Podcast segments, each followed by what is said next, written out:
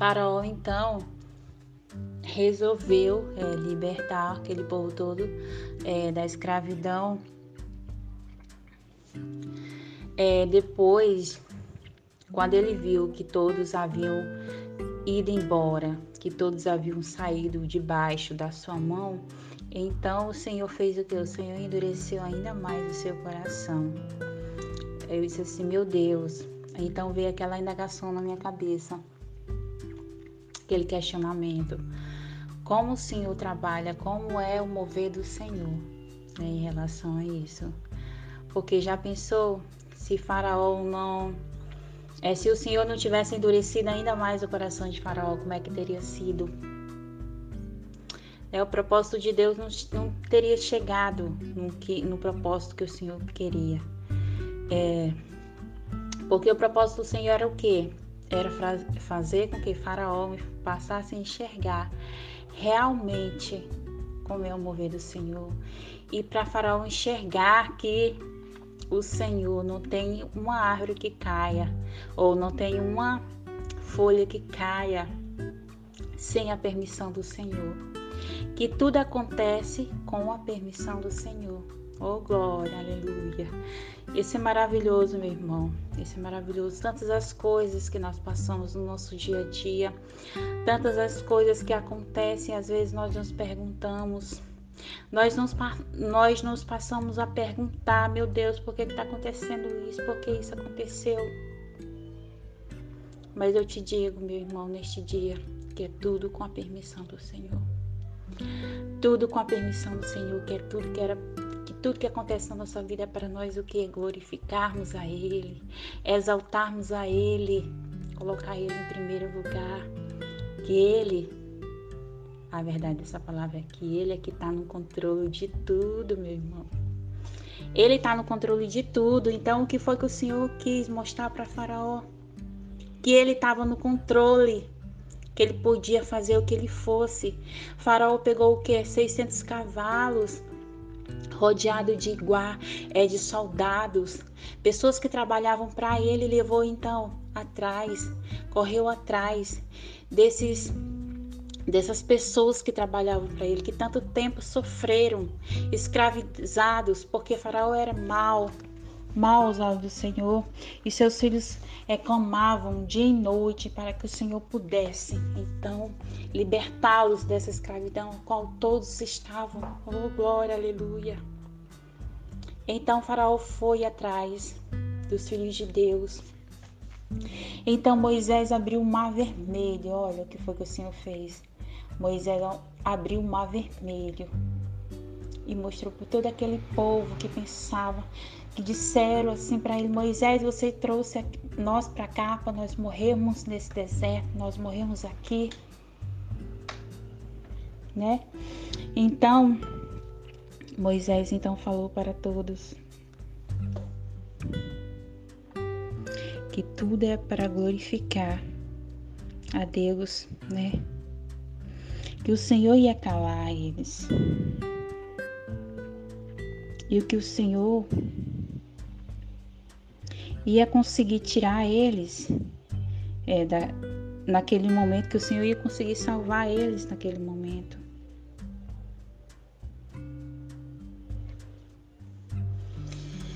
Oh, aleluia, Jesus.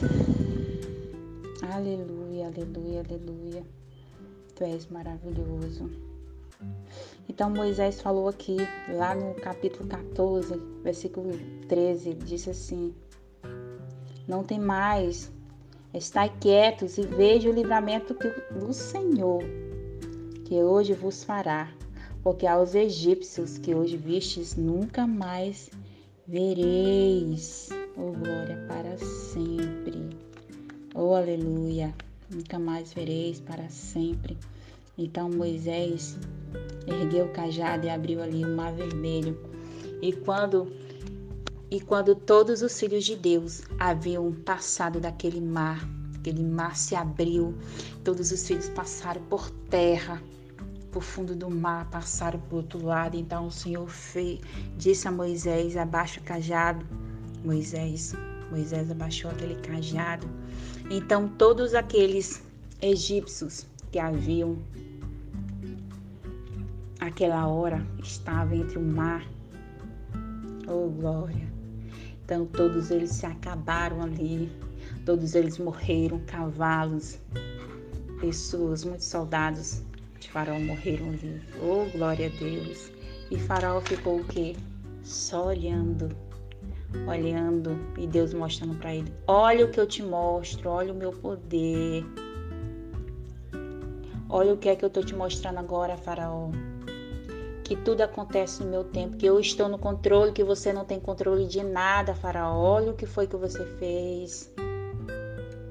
Você poderia ter, é, você poderia ter tido a opção, né, Faraó, de recuar eu poderia ter tido a opção de amolecer teu coração, mas não, eu endureci ainda mais. Porque o que eu queria era mostrar a minha glória, que tu não é maior do que eu, que eu sou o Deus do exército, o Deus que pode todas as coisas, que tudo que acontece neste mundo tem o meu dedo, que tudo tem um objetivo, porque eu mando no mar, eu mando na terra. oh glória. Eu mando no ar, tudo eu controlo, porque o controle está nas minhas mãos, oh glória. Neste momento, a reflexão que eu quero fazer neste momento, meu irmão, é que o controle está nas mãos do Senhor. Eu sei que são muitas as aflições a quais nós passamos neste mundo, são muitas as aflições a quais nós nós vemos que nós passamos, são muitas as coisas que nós passamos deste mundo, mas eu digo que o Senhor está no controle. O Senhor está no controle e tudo ele tem um objetivo e é tudo para a glória e honra do Senhor. Que tudo ele tem um objetivo para ele fazer, meu irmão. Que tudo o que ele faz, ele tem um objetivo, que é o que para nos fortalecer, para nos transformar, para fazer que nós possamos crescer na graça e na paz de Cristo, para que nós possamos crescer espiritualmente debaixo da tua santa mão potente. Oh, glória a Deus, aleluia. Oh Deus poderoso, maravilhoso, exaltado seja o Deus de Israel. Oh glória. Oh, glória a Deus, aleluia, Jesus. Tudo para nós glorificarmos a esse Deus poderoso. Aleluia, Jesus, aleluia. Eu agradeço, meus irmãos, a Deus primeiramente por essa oportunidade, poder, dele poder me dar esse, essa sabedoria, de poder enxergar além do que está escrito aqui na palavra dele. Aí a importância, meu irmão, de ler de crescer na palavra do Senhor, porque esta palavra é viva, ela transforma, ela liberta nós de muitas heresias. Oh, glória, aleluia, Jesus.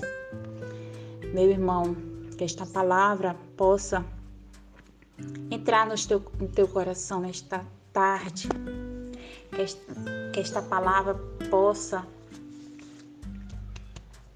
crescer em você e que através de, é, desse meu questionamento você possa ter outros também, porque cada pessoa tem uma forma diferente, né, de enxergar um versículo, um capítulo, porque tudo que dá sabedoria é o Espírito Santo, porque a palavra dele não volta vazia. Oh glória, aleluia, meu irmão. Tenha a paz do Senhor, paz do Senhor. Na, tenha um ótimo dia, que vocês possam ter um ótimo dia na paz e na graça do Espírito Santo. Amém.